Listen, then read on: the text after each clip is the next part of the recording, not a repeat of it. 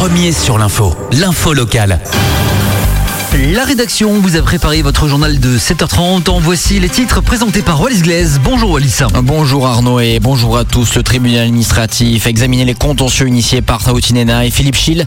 Le rapporteur public a retenu que les irrégularités sur Aloué pouvaient justifier l'annulation du second tour des municipales, mais pas à Papéité. Les détails, bien sûr, dans quelques instants. Le pays met à disposition un terrain pour le centre d'accueil Tefaïté, une convention qui répond aux appels martelés par le père Christophe. Vous l'entendrez dans ce journal. Et on s'intéresse à l'affaire des municipales à Aroué vers une annulation du second tour Wallis.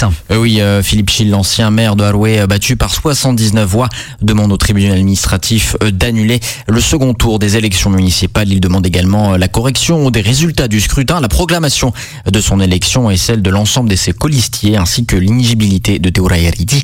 Il reproche à son adversaire des manœuvres frauduleuses dans l'établissement de 115 procurations.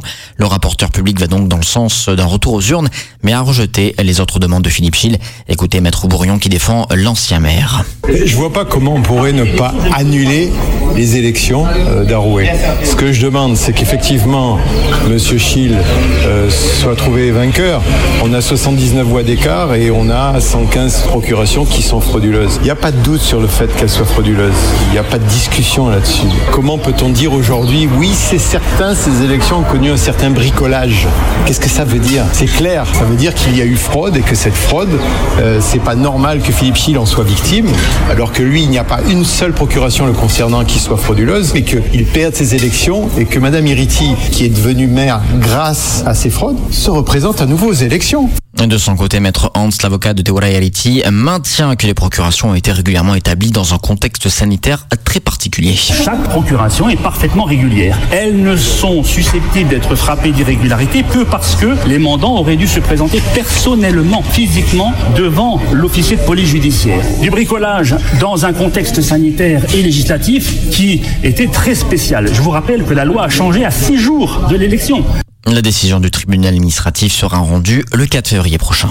Le tribunal administratif examinait hier aussi la requête en annulation du second tour des élections municipales déposées par Taruti Nena, élu de l'opposition au PAPET. L'ex-candidat reproche à Michel Buyard l'utilisation de procuration illégale. Le rapporteur public a conclu au rejet de sa requête.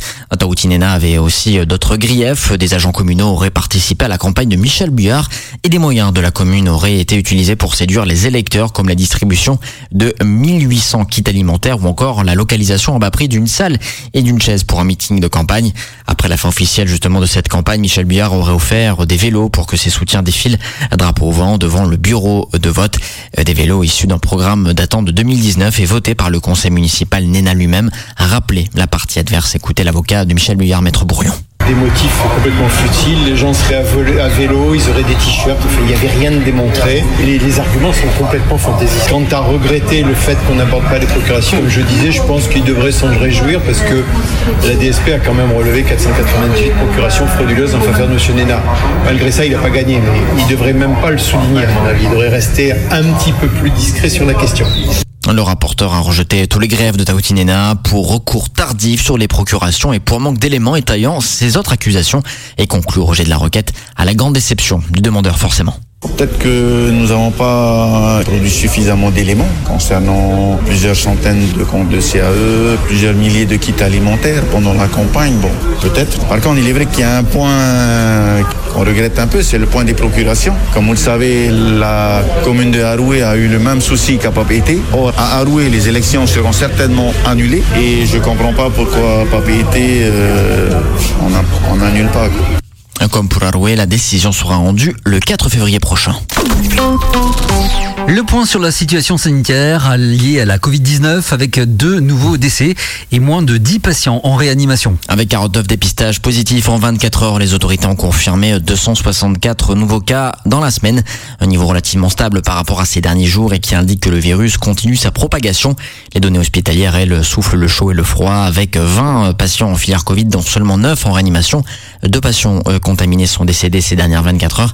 À noter que 138 personnes ont été vaccinées dans les centres dédiés euh, ouverts par le pays ces dernières 24 heures. Les 1299 personnes vaccinées représentent euh, environ 15% de la cohorte ciblée par la phase 1 de la campagne de vaccination.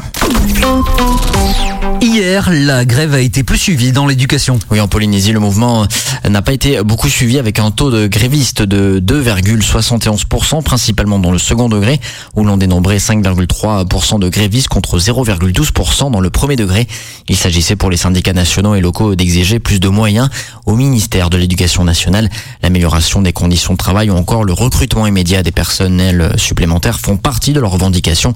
Les représentants du SNETA espèrent que leurs revendications seront remontées au niveau national et que le ministre de l'Éducation nationale, Jean-Michel Blanquer, fera le nécessaire, je cite, pour donner les moyens complémentaires à la Polynésie pour fonctionner normalement. Fin de citation. Et le centre API Tevaïté pour les sans-abri s'installera à Mamo. Ah oui, l'œuvre caritative lancée en 1994 sous l'impulsion du Secours catholique et depuis plusieurs années limitée par ses locaux exigus autour du centre-ville de Papeete entre Père Christophe, figure de proue du centre et le pays, et qui a fait des propositions jugées inadaptées par le diocèse. Le sujet était même devenu source de friction. Un terrain fini par être identifié, 1760 mètres carrés à Mamao, jouxtant l'école d'infirmiers Malti de Frébeau. Le nouveau centre, une fois construit, permettra de rassembler les différentes actions d'aide des sans-abri au niveau du repas, euh, deux fois par jour, douche, lavage du linge, mais aussi accompagnement administratif et médical. Écoutez le père Christophe. Le terrain, c'était la, condition sine qua non. Maintenant, c'est la réalisation, et celle-là, elle repose sur nous. Comme je le disais euh, au président, euh, tant qu'on n'avait pas le terrain, on pouvait leur casser du sucre sur le dos. Maintenant, euh, c'est eux qui vont pouvoir nous casser du sucre sur le dos tant qu'on n'aura pas réalisé le projet, puisque le challenge, c'est quand même de le réaliser avec les hommes et les femmes de bonne volonté de ce pays. On a déjà un, un, bon tiers financement qui est, qui est assuré. Et euh, voilà, donc maintenant il nous faut amener le, projet à terme. Ah ben en gros il nous faut 100 millions encore. Hein. Euh, maintenant euh, on, fera avec ce qu'on a. Du côté du pays, on se félicite d'approfondir une collaboration avec l'œuvre caritative de l'Église, une collaboration d'autant plus importante que la Polynésie n'en est qu'au début d'une crise économique et sociale qui risque de durer. Écoutez le président du pays. Nous réfléchissons effectivement ben, tous les moyens nécessaires et suffisants pour répondre à la détresse de certaines de nos familles, euh, qui, il faut l'avouer, s'est aussi aggravée avec euh, cette crise de la Covid, euh, qui risque de s'aggraver encore plus si le Covid mutant arrive arrive chez nous. Nous travaillons beaucoup avec les confessions religieuses parce que nous reconnaissons que leurs actions dans le pays, que ce soit au niveau sanitaire, au niveau de la solidarité, au niveau de la pauvreté, est une action qui est réellement complémentaire à la nôtre. Donc il faut qu'on travaille ensemble et qu'on continue à travailler ensemble. Pour le conseil d'administration de la mission catholique de Tahiti et dépendance titulaire du bail, ce n'est que le début du projet. Reste à rassembler les fonds. La construction doit coûter environ 150 millions de francs. Première chose, c'est euh, de permettre aux personnes de rester dans la dignité, hein, propre, en ayant mangé. La deuxième chose, c'est un pôle santé. Tous les mardis matins, nous avons des consultations psychiatriques puisqu'on a quand même plus de 90 personnes qui sont reconnues adultes handicapés avec des soins de santé plus larges. Il y a la médecine générale, mais il y a aussi euh, l'ophtalmo, il y a tout cela. Avec des vacations. Et il y aura aussi un pôle euh, formation. Là encore, hein, je l'ai rappelé, c'est pas nous qui assurons. L'objectif de l'accueil Tevaillete est d'être un lieu où les personnes qui apportent quelque chose puissent intervenir. Des propos recueillis par Charlie René.